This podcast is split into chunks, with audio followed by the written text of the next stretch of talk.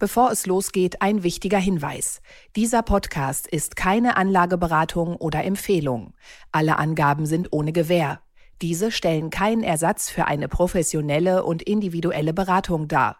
Werteentwicklungen der Vergangenheit sind kein Indikator für zukünftige Wertentwicklung. Aktien fürs Leben. Der Vermögenspodcast von Kapital mit Petra Ahrens und Timo Pache. Hallo und herzlich willkommen zu einer neuen Folge von Aktien fürs Leben, dem Vermögenspodcast von Kapital. Und heute Morgen sind wieder für Sie hier Petra Ahrens und Timo Pache. Ja, wir haben heute drei sehr unterschiedliche Aktien und Unternehmen dabei, die alle drei eine sehr unterschiedliche Geschichte zu erzählen haben. Wir fangen an mit einem der wenigen Unternehmen, das noch eine nennenswerte Rolle spielt im boomenden Geschäft der Solarindustrie. Das ist das hessische Unternehmen SMA Solar. Die stellen Wechselrichter her, die braucht man für die Solaranlagen. Und das Geschäft bei SMA Solar läuft super. Nur die Aktie, die läuft ziemlich schlecht seit einigen Monaten und wir wollen der Frage nachgehen, was da los ist. Ja, und wir schauen uns äh, die Commerzbank an. Die Commerzbank präsentierte letzte Woche verbesserte und sehr, sehr starke Zahlen. Warum dennoch die Aktie am Ende des Tages zu den größten Verlierern im DAX gehörte, darüber wollen wir heute sprechen. Und last but not least sprechen wir heute über einen Weltmarktführer in Sachen Entwicklung und Herstellung von Herzklappen, dem US-amerikanischen Unternehmen Edward Life Science und was die aktuelle Kursentwicklung mit der Abnehmspritze von Novo Nordisk zu tun hat. Und zuvor gucken wir noch mal kurz zurück auf die letzte Woche. Da hatten wir ja in der letzten Folge BioNTech ausführlich besprochen und aber nicht mehr mitbekommen die aktuellen Quartalszahlen für das dritte Quartal und die ersten neun Monate dieses Geschäftsjahres. Und wir haben da schon gesagt, das reichen wir nach und gleichen das nochmal ab mit dem, was wir letzte Woche gesagt haben.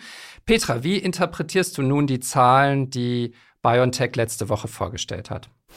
Wir sind ja schon aus unserem Podcast letzte Woche rausgegangen, haben gesagt, Mensch, es gibt äh, höchstwahrscheinlich dieses äh, sogenannte Grundrauschen durch die jährlichen Impfungen. Und äh, was wir natürlich auch sehr positiv vermerkt hatten, war die gefüllte Pipeline von Medikamenten in der Testphase. Und das alles dann noch verbunden mit einem einstelligen KGV von 5,2 war für uns die Aktie ja recht äh, interessant. Und dann kamen die, die Zahlen für das äh, dritte Quartal hinzu. Der Nachfrageeinbruch nach Corona-Impfstoffen belastet natürlich BioNTech. Das war wie erwartet und das hatten wir auch angesprochen. Doch anders als jetzt etwa bei dem US-Partner Pfizer oder dem US-Konkurrenten Moderna steht bei dem ähm, Unternehmen von Herrn Sahin, ähm, am Ende des Quartals ein Gewinn zu Buche. Ähm, ja, BioNTech senkt wegen des Nachfrageeinbruchs bei Corona-Impfstoffen die Umsatzprognose für das laufende Jahr und reduziert natürlich dadurch auch das Forschungsbudget. Aber natürlich kam ein Gewinn relativ unerwartet und darauf reagierten die Anleger und der Aktienkurs natürlich erstmal sehr freundlich und positiv. Genau, du sagst es, er hat positiv reagiert. Die Aktie ist gestiegen an dem Tag noch von 98 auf 102 Dollar, ist dann wieder ein bisschen runtergekommen, hm. liegt jetzt, glaube ich, aktuell so bei um die 100 Dollar. Ähm, das Interessante ist ja, du hast das Grundrauschen genannt, also das Impfstoffgeschäft läuft nicht mehr so wie in den letzten Jahren, okay, aber BioNTech ist offensichtlich in der Lage, mit diesem deutlich reduzierten Impfstoffgeschäft zumindest noch ein bisschen Gewinn zu machen. Das ist total wichtig, weil sie dann den Berg an Cash, den wir auch letzte Woche schon angesprochen haben, nämlich immer noch über 17 Milliarden Euro, die können sie jetzt nutzen für die Entwicklung neuer Medikamente, neuer Therapien. Ähm, und da wollen sie ja vor allen Dingen in den Bereich von Krebs, Therapien gehen, ähm, Impfstoffe gegen bestimmte Krebstypen. Da sind sie ja, äh, ich glaube, inzwischen bei elf Wirkstoffen in der Phase 2 oder Phase 3 der klinischen Studien. Ähm, und ich glaube, das ist, das ist im Grunde genommen der Hoffnungswert dieses Unternehmens. Hatten wir letzte Woche auch schon gesagt. Und da steht BioNTech im Vergleich zu vielen anderen Unternehmen, die auch in dem Bereich sind, eben sehr, sehr gut da. Ja, und das Management hat, ähm, hat das, das, das starke Jahr, das äh, vorhergelaufene starke Jahr dazu genutzt, auch schon ähm, viele schlechte Ergebnisse zu großen Teilen in das Finanzergebnis für 2022 einzupreisen. Also die Abschreibungen bei Pfizer belasten dadurch BioNTech weniger, als die Analysten befürchtet hatten. Ähm, und somit beziffert natürlich jetzt auch BioNTech die Auswirkungen ähm, auf nur noch 500 Millionen im dritten Quartal. Erwartet waren 900 Millionen und Analysten hatten halt mit einem Verlust gerechnet. Doch BioNTech könnte so einen Nettogewinn von 160,6 Millionen einfahren. Das ist natürlich dann überzeugend gewesen und daher auch der Tageskurssprung von 6 Prozent bei der Aktie. Das Ganze sehen. Wir hatten es eingangs schon gesagt, es gibt nicht mehr viele große und börsennotierte Unternehmen in Deutschland, die in der Solarbranche unterwegs sind. Wacker Chemie zählt zum Beispiel dazu, ein Chemieunternehmen aus Bayern, einer der wichtigsten Siliziumhersteller weltweit. Und dann gibt es eben ein mittelständisches Unternehmen in Nordhessen namens SMA Solar. Die gibt es auch schon eine ganze Weile. Und die produzieren Wechselrichter. Petra, weißt du, was Wechselrichter machen? Ja, das hat, das hat was mit, der, mit den PV-Anlagen zu tun, ne? mit Photovoltaik. Also die wandeln oh, Sonne, Licht in Strom um. Nee, die wandeln nicht Sonne, Licht und Strom um, sondern die wandeln den Strom aus der Sonne, aus der Solaranlage, der kommt nämlich als Gleichstrom an. Und hier aus der Steckdose muss aber Wechselstrom kommen. Und äh, die wechsel, äh, die wandeln also den Gleichstrom aus der Solaranlage in Wechselstrom äh, um, damit du ihn dann einspeisen kannst, zum Beispiel in dein Hausnetz äh, und dort auch benutzen kannst, um deine Kaffeemaschine zum Beispiel anzustellen. Wunderbar. Und daran merkst du, dass ich noch nicht äh, in diesem Energiemanagement zu Hause Stimmt. drin bin. Also ich habe noch keine Photovoltaikanlage auf dem Dach oder ähnliches. Alter Daus, dann fang mal an. Okay, also das Geschäft. Aber das ist genau das Thema. Ich fange noch nicht an, weil ähm, die Situation noch nicht ganz klar ist und weil es sehr teuer ist. Und damit kommen wir auch wahrscheinlich Richtig. dann gleich auch genau zu dem Problem, was SMA Solar nämlich hat. Also die Geschäfte von SMA Solar, die sind eine wechselvolle Geschichte. Das Unternehmen hatte schon mal einen totalen Boom, nämlich in den Jahren 2009, 10, 11. Da äh, boomte der Solarmarkt in Deutschland und lustigerweise war man damals schon mal bei einem Jahresumsatz von 1,9 Milliarden Euro und einem Jahresgewinn von über 360 Millionen Euro. Das war 2010 und jetzt hat 2023 SMA Solar zum zweiten oder dritten Mal in diesem Jahr schon die Prognose für Umsatz und Gewinn angehoben. Und man geht in diesem Jahr wieder aus von einem Umsatz von 1,8 bis 1,9 Milliarden, also genau die Range, die man 2010 schon mal hatte und man rechnet mit einem Gewinn bis Jahresende von 285 bis 325 Millionen Euro. Das ist gegenüber dem Vorjahr eine Steigerung beim Umsatz von mehr als 85 Prozent. Das ist richtig fett. Ähm, also man sollte im Grunde genommen annehmen, dieses Unternehmen läuft richtig gut. Und so sollte es auch bei der Aktie sein. Aber bei der Aktie sieht es ganz anders aus. Die Aktie lag bei über 100 Euro im Juni dieses Jahres und ist seitdem runtergekommen, hat sich fast halbiert auf etwa 53 Euro. Petra, was ist da los? Ja, wie so oft hat dieses Unternehmen mit ähm, Umständen zu kämpfen, die dann wiederum Auswirkungen haben. Und wir sprechen hier natürlich ähm, davon, dass sich die Auftragslage aktuell abschwächt. Und das liegt natürlich daran, dass ähm, du kaufst keine Anlage. Du kaufst keine Anlage. Ich, ich alleine, mehr Culpa. Ich bin schuld. Auf den Rosie kommen wir gleich noch zu sprechen. Den, ähm, den, da bin ich das einzig und allein schuld. Nein, bin ich aber nicht. Also ich habe auch nicht storniert, aber es gibt etliche Stornierungen seiten der Kunden aus der Wohnungsbaubranche. Und das ist natürlich das, was wir sehen. Die Immobilienbranche schwächelt, die Wohnungsbaubranche schwächelt. Man ist im Moment aufgrund der gestiegenen Zinsen, also auch in der Finanzierung, einfach nicht bereit, hier aktuell sich festzulegen. Ähm, die Auftragslage wird schwächer. Hinzu kommt noch, das Servicegeschäft, da muss man bedenken, die Aufträge werden erst in den nächsten fünf bis zehn Jahren realisiert. Also auch hier sieht man ad hoc jetzt keine keine entsprechende Auswirkungen. Und daher haben sich Analysten auch geäußert und sehen jetzt Risiken mit Blick auf die Konsensschätzungen für das kommende oder für die kommenden Jahre. Und das macht sich mal wieder, wie auch in der Vergangenheit auch, sehr, sehr schlecht, natürlich sehr schlechte Auswirkungen auf den Kursverlauf. Und der Kursverlauf ist natürlich ein einziges, du hattest es eben schon angesprochen, äh, Timo, ein Zickzackmuster. Also der Chart des Kurses von SMA Solar äh, ist kein Verlauf, der mich jetzt wirklich vom Hocker reißt. Und das ist noch schwer übertrieben seit 2009 dieses Zickzack-Muster im Tief bei 10,28 Euro und in den Jahren 2012 und 2015 und 2018 haben sie jedes Mal dieses Tief gehabt. Ähm, dann das Hoch im Sommer diesen Jahres auf 112 seit Anfang Juli in einem anhaltenden Abwärtstrend, aktuell bei 53 und seit dem Jahreswechsel steht damit ein Kursabschlag von rund einem Fünftel zu Buche. So und auch die, die Zahlen aus der vergangenen Woche haben halt keinen klaren Trend gegeben. Zeitweise verbuchte die Aktie deutliche Abschläge. Zum Abend beendete das Papier dann wieder mit ungefähr drei Prozent im Plus. Das waren wahrscheinlich dann wieder Leute, die sich hier günstig eingekauft haben. Ich finde halt, äh, die Zahlen überzeugen nicht. Wir haben hier also Dividende gibt es natürlich nicht. Das KGV, wenn wir davon sprechen, ist einstellig bei 8,21. Jetzt muss ich aber hier unseren äh, allseits beliebten Return on Capital Employed in ROSI ansprechen. Also kurz gesagt, wie viel Geld setzt das Unternehmen ein und welchen Gewinn erzielt es daraus? Und diese Kennzahl liegt bei, halte ich fest, bei 0,06. Das ist tatsächlich der niedrigste Wert, den wir hier je besprochen haben, oder? Ja, richtig. Also ich wüsste auch nicht, welches andere Unternehmen das hat. Das liegt natürlich auch daran, dass in den vergangenen sieben Jahren gab es alleine in drei Jahren einen Verlust vor Steuern. Das heißt, wir haben hier ein Unternehmen, was fundamental keine Stärke aufweist. Ja, natürlich, der Trend zur, zur Photovoltaik und zum Energiemanagement ist da.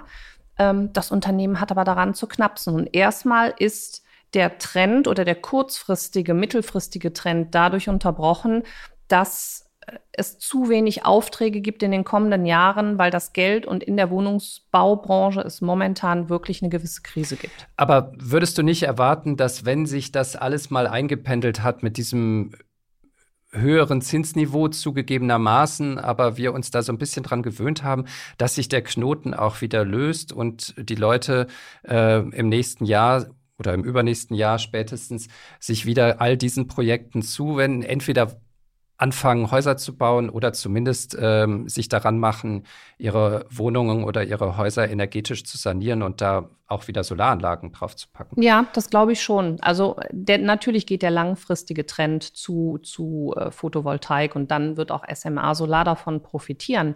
Ich habe nur das Gefühl, dass äh, die Anleger, das Gros der Anleger sehr, ähm, sehr vorsichtig da hineingeht, also sehr fundamental reingeht. Und, und das siehst du auch. Wer halt fundamental sicher einsteigen möchte, der wartet erstmal den Trend in der Baubranche ab, dass wir hier wirklich das Tal der Tränen durchlaufen. Und dann hat man natürlich immer noch ausreichend Zeit, in den Wert zu investieren. Das hängt alles mit der Zinsentwicklung zusammen, bedeutet also auch die Inflation, die ja dieses Jahr, wie ich oder wie viele finden, überraschend stark zurückgekommen ist die müssen wir jetzt erstmal abwarten, ob die wirklich auf diesem Niveau bleibt, ob dann die Zinsen auch langsam wieder runtergezogen werden. Und dann ist sicherlich ein Unternehmen wie SMA Solar der Profiteur davon. Aber da sind wir lange noch nicht. Und meines Erachtens halten sich daher auch ganz bedächtlich die Anleger von einem Investment aktuell zurück. Was ich interessant finde, ähm, ist ja, dass das tatsächlich ein mittelständisches Unternehmen ist. Es ist eher nicht besonders groß. Wir haben die Umsatzzahlen gerade genannt und die sind ja auch wirklich in den letzten Jahren stark geschwankt und ähm, auch die Zahl der Mitarbeiter. Mich hat das so ein bisschen erinnert an die Diskussion, die wir ganz äh, zu Beginn des Jahres im Frühjahr hatten über den, die deutschen Wärmepumpenhersteller. Und ich hm. habe mich bei SMA Solar gefragt, ob dieser, dieses mittelständische Unternehmen, das mit Sicherheit seine Qualitäten hat und die Produkte werden wahrscheinlich völlig in Ordnung sein, trotzdem ist es groß genug, als mittelständisches Unternehmen, um in diesem boomenden Solarmarkt tatsächlich dann eine entscheidende Rolle zu spielen? Oder ist es nicht vielleicht strukturell eher zu klein für so einen boomenden Markt? Ich erinnere mich an die Diskussion, die wir bei Fiesmann hatten, Fiesmann, bei Weiland mm, hatten. Ist ähnlich. Genau. Also ist, sind diese Unternehmen wirklich kritisch groß genug, um in einem boomenden Markt dann wirklich zu profitieren? Ich habe mich das auch gefragt, weil ähm, SMA Solar ja darauf verweist, dass sie ihr Produktportfolio deutlich erweitern wollen oder das bereits getan haben. Sie bieten nicht nur Wechselrichter an, sondern jetzt Ladestationen für Elektroautos, Batteriespeicherlösungen. Sie wollen sogar in die Wasserstoffproduktion einsteigen und auch dort irgendwelche Komponenten ähm, ähm produzieren. Das ist ja eigentlich alles klingt total sinnvoll. Und das braucht auch Deutschland. Das braucht natürlich auch Deutschland. Deswegen hoffe ich, dass ähm, die Bundesregierung hier auch so weitsichtig vorgeht, dass man halt nicht wie in der Vergangenheit Probleme bekommt, weil die Chinesen wieder günstigere Module anbieten wollen. Aber ich habe ein bisschen das Gefühl, dass man sich hier dann Gott sei Dank unabhängiger macht und solche Unternehmen dann eher eine Daseinsberechtigung zu Recht haben in, in Deutschland. Aber ich habe jetzt gerade heute Morgen im Auto gehört, dass ähm, es äh, dieses Jahr erheblich viele neue E-Ladestationen in Deutschland gab. Aber leider Gottes immer noch äh, es Gemeinden gibt, die nicht da sind und es fehlen immer noch äh, Millionen davon. Also wir haben ungefähr, ich hoffe, ich gebe die Zahlen jetzt richtig wieder, zwei Millionen E-Autos und dafür haben wir viel zu wenig, ähm, viel zu wenig Ladestationen.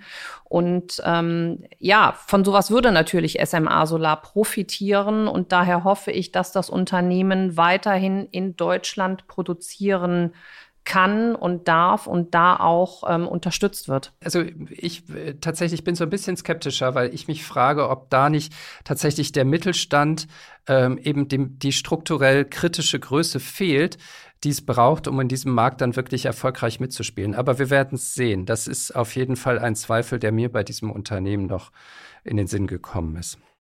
The trend is your friend. Ja, die Commerzbank präsentierte am vergangenen Mittwoch ihren Aktionären und auch den Analysten ganz starke Zahlen für das dritte Quartal. Die Erträge für das dritte Quartal lagen bei 2,755 Milliarden Euro nach 1,88 Milliarden Euro im dritten Quartal 2022. Die Bank verzeichnete damit einen satten Anstieg der Erträge in Höhe von 46 Prozent. Das ist natürlich schon mal eine Hausnummer. Und auch das operative Ergebnis im dritten Quartal lag bei 1,16 Milliarden Euro nach 0,28 ähm, im Vorquartal des letzten Jahres. Das Konzernergebnis legte im aktuellen Berichtszeitraum deutlich auf 0,68 Milliarden Euro zu, nach nur 0,2 Milliarden im entsprechenden Vorjahresquartal. Also alles rund um viele Zahlen, aber alles rund um wesentlich verbesserte und starke Zahlen. Somit wurde natürlich auch der Ausblick für das laufende Jahr 2023 angehoben. Die Bank erwartet nun für das Gesamtjahr ein Konzernergebnis von 2,2 Milliarden Euro. Und bis zum Jahr 2027 rechnet der Konzern sogar mit einer Steigerung auf 3,4 Milliarden Euro. Timo, jetzt mal an dich die Frage. Ähm, Aufgrund des Geschäftsmodells, wir hatten es ja schon einige Male besprochen, aufgrund des Geschäftsmodells der Commerzbank, glaubst du, dass du Commerzbank auf die kommenden Jahre die aktuellen Zahlen halten kann, beziehungsweise dann auch noch von 2,2 Milliarden Konzernergebnis wirklich auf 3,4 Milliarden Euro steigern kann?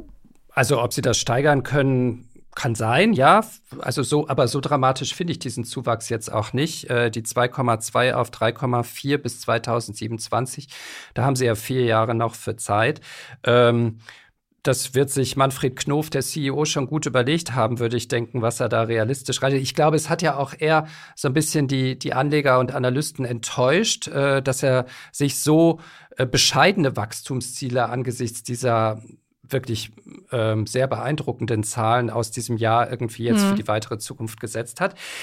Also, ähm, ich bin ja Commerzbank-Kunde. Muss ich hier an dieser Stelle zugeben. Äh, nicht, weil ich mir das ausgesucht hätte und davon überzeugt bin, dass die Commerzbank die beste Bank ist, sondern weil sich das irgendwie so ergeben hat. Ich war ursprünglich mal bei der Dresdner Bank und wurde dann so rüber fusioniert. Und irgendwie ist man dann ja doch ähm, mit seinem Gehaltskonto so, man will da kein Gehassel haben und äh, das irgendwie schnell haben. Und ich kann Der sagen. Der Wechsel fällt schwer. Ja, total. Da bin ich typisch, mhm. äh, typisch deutsch. Wir haben auch noch bei anderen Banken Konten, aber irgendwie sozusagen mit dem, mit dem Brot- und Buttergeschäft sind wir bei der Commerzbank. Und wenn man das so erlebt, diese Bank ähm, mit ihren nur noch 400 Filialen und ähm, ihrem Online-Auftritt und dem Service, den es da drumherum gibt, dann fällt es mir relativ schwer, weil du mich gefragt hast, ähm, siehst du irgendwo diese Wachstumsgeschichte oder glaubst du an diese Prognose? Mir fällt es relativ schwer, äh, mir vorzustellen, wo die Commerzbank so richtig dauerhaft aus dem Knick kommen will und in eine nachhaltige Wachstumsstory wieder übergehen will. Ich habe das jetzt über viele Jahre begleitet, ähm, dieses Unternehmen äh, wirklich aus Kundenperspektive und gesehen, wie diese Bank eigentlich wirklich ziemlich in, die, in der Krise ist, immer noch. Ähm, da kommen wir sicher auch gleich noch drauf. Und daher, also ja, ich finde die Zahlen total beeindruckend. Es freut mich auch. Es beruhigt einen ja auch so ein bisschen als Steuerzahler, wenn man sieht, dass die deutschen Banken aus dem Knick kommen und nicht irgendwie demnächst wieder gerettet werden müssen vom deutschen Staat. Aber ähm, dass ich da jetzt an die große Wachstumsstory glaube bei der Commerzbank, da bin ich noch nicht so weit. Und deswegen finde ich auch den Sprung ähm, von 1,2 Milliarden Euro, auch wenn es äh, ja vier Jahre sind, finde ich für die Commerzbank und für deren Geschäftsmodell finde ich immens hoch. Weil mhm. wir dürfen ja natürlich jetzt auch ähm, nicht vergessen, woher kommen die aktuelle Entwicklung der Zahlen. Also der Gewinn ist schon einzig auf die, einzig oder viel mehr einzig auf die äußerst rasant gestiegenen Zinsen zurückzuführen. Ja, auch ein geringeres Risikoergebnis sowie ähm, das, das fortgesetzte, ähm, die fortgesetzte Kostendisziplin des Managements, aber da ist natürlich, da ist nicht mehr viel Potenzial. Also ähm, wenn wir daran glauben, dass die Zinsen, da sind wir wieder beim Ergebnis, also immer wieder, es dreht sich immer wieder um die Zinsentwicklung. Wenn wir glauben, dass die Zinsen einigermaßen ihren Höchststand erzielt haben ähm, und die Kostendisziplin bei der Commerzbank auch dafür geführt hat, dass sie jetzt momentan diese starken Zahlen hat, dann fehlt mir einfach die Fantasie in der Zukunft, wie man das Ganze fast noch mal verdoppeln möchte. Ja, weil das Unternehmen ja ganz viele Sparten, die man so als Bank normalerweise hat, in den vergangenen Jahren in der Krise eben abgestoßen hat. Ne? Als Teil der Konsolidierung.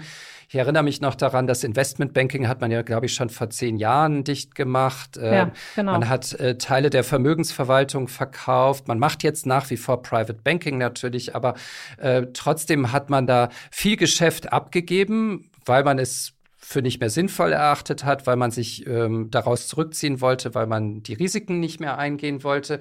Und im Vergleich aber zu einer deutschen Bank, die in meinen Augen sehr viel breiter aufgestellt ist, ähm, fehlt mir tatsächlich bei der Commerzbank irgendwo die Perspektive, wo neben Privatkunden und Geschäftskundengeschäft äh, eigentlich die, die großen Gewinne da noch herkommen. Zumal die Zins, das Zinsgeschäft sich möglicherweise in den nächsten Jahren eben nicht mehr so vorteilhaft entwickeln wird, wie es jetzt sich in den letzten zwölf Monaten entwickelt. Ja, genau. Und daher halte ich das auch für eine Momentaufnahme. Also, wie du schon richtig gesagt hast, Commerzbank, Deutsche Bank vom, vom, von der breiten Aufstellung des Geschäftsmodells überhaupt nicht vergleichbar.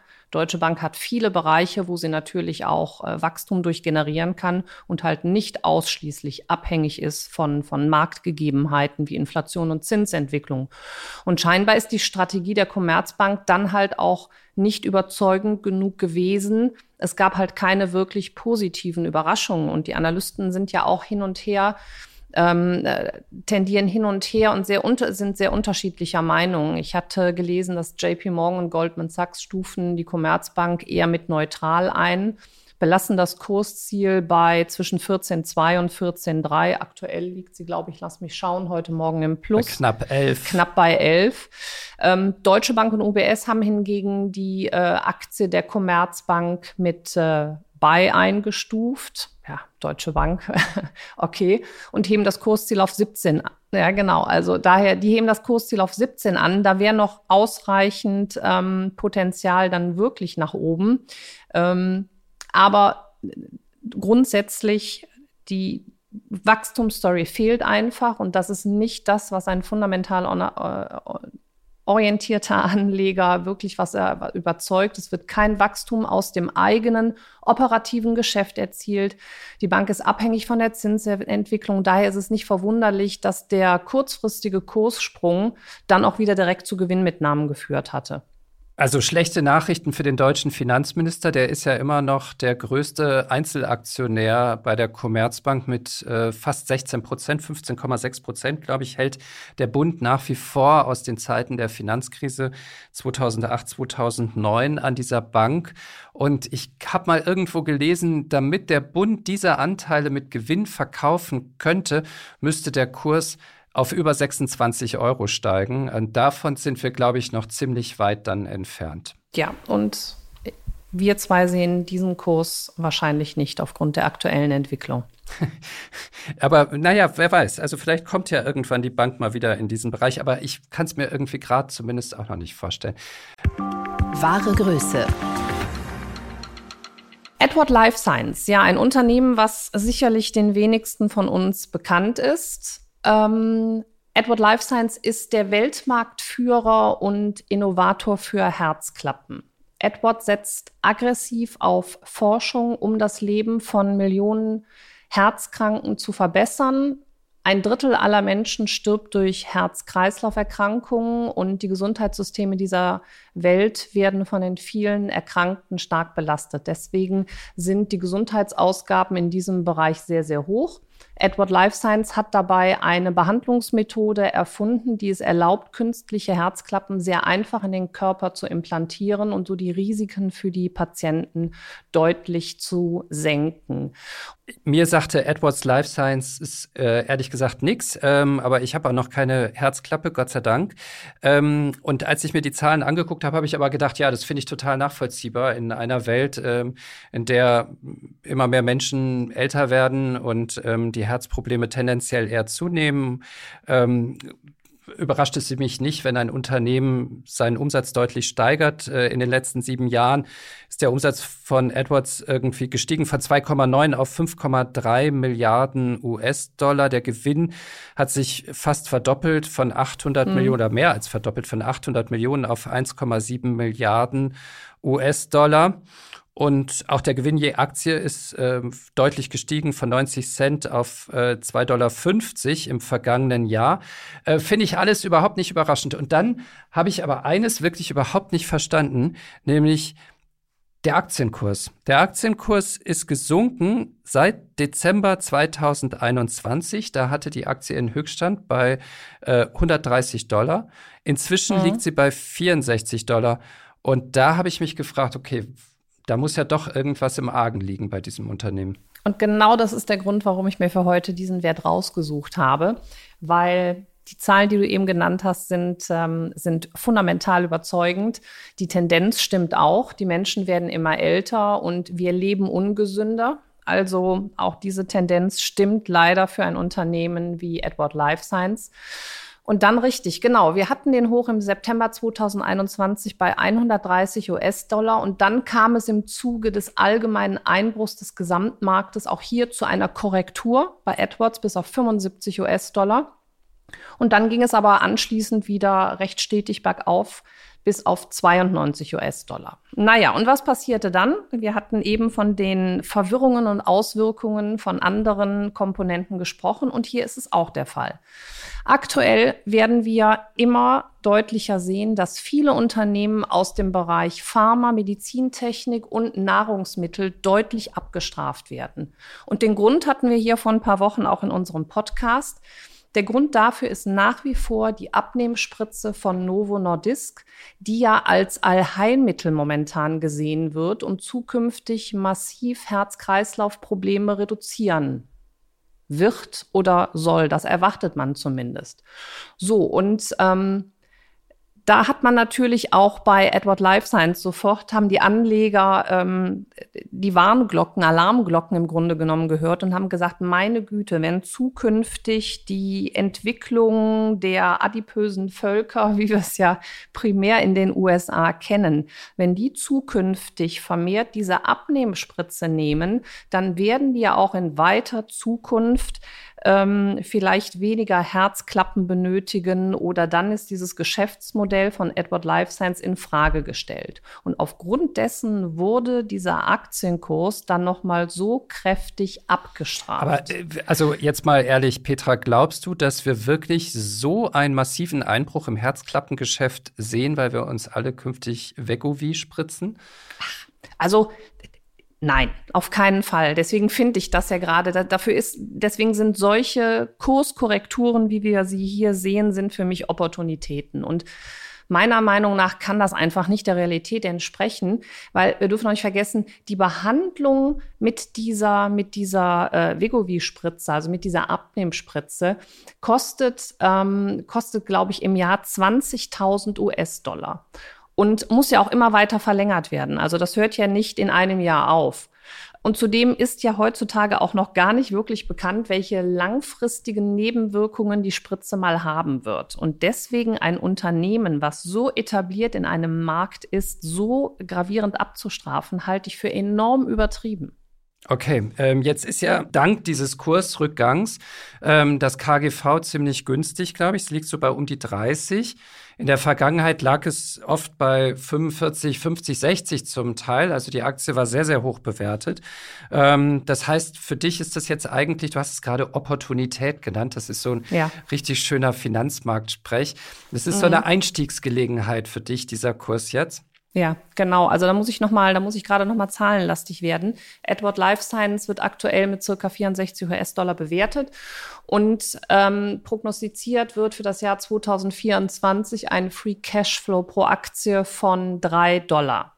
Das entspricht einer ähm, Free Cashflow-Rendite von circa 4,8 Prozent. Und ich gehe aktuell davon aus, dass der Free Cashflow pro Aktie in den kommenden fünf bis sieben Jahren um zehn Prozent pro Jahr noch gesteigert werden kann.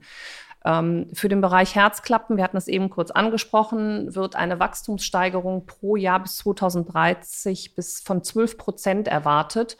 Zudem kommt hinzu, dass das Unternehmen noch eine kleine Netto-Cash-Position pro Aktie von 1,80 Dollar hat. Also daher fundamental, und du weißt, ich bin ja, ich bin ja eine Anhängerin von fundamentalen Daten ist das Unternehmen sehr, sehr gut bewertet. Bisher äußerst solide Geschäftsentwicklung. Der Unternehmenswert konnte in den vergangenen zehn Jahren um jährlich 17,2 Prozent erhöht werden. Und daher, ich habe es eben schon gesagt, die aktuelle Abwertung durch die Abnehmspritze von Novo Nordisk halte ich für absolut übertrieben. Und für mich ist das Unternehmen daher wirklich eine Opportunität, Kurzer Ausflug noch zu unserem Rosie, der liegt bei 20, also auch hier kein Vergleich zur SMA Solar, also rund um ein Unternehmen, was mir gefällt und was ich ähm, ähm, ja was in meinem Portfolio momentan eingekauft wurde. Was dein Herz höher schlagen lässt was mein Herz höher schlägen wird. Ich hoffe, dass ich die Produkte nicht, ähm, nicht in meinem Portfolio, in meinem Körperportfolio haben muss. Aber vielleicht kann ich ja einzig und allein von der Kursentwicklung der kommenden Jahre profitieren. Das ist ja sowieso immer der Rat. Lieber die Aktie als das Produkt. Mm, oh, da haben wir aber bei den Luxusgüterherstellern, da habe ich eine andere, da habe ich eine andere Einstellung. Da, da würde ich mir gerne vom Gewinn die Produkte kaufen. Hier ist es anders. Ich möchte mir vom Gewinn keine Herzklappe kaufen. Aber wenn ich sie benötige, weiß ich, wo ich, äh, wo ich sie einkaufen könnte. Das war mal wieder ähm, Aktien fürs Leben, der Vermögenspodcast von Kapital mit Timo Pache und Petra Ahrens. Herzlichen Dank. Bis zum nächsten Mal. Tschüss. Bis nächste Woche. Tschüss. Aktien fürs Leben. Der Vermögenspodcast von Kapital mit Petra Ahrens und Timo Pache.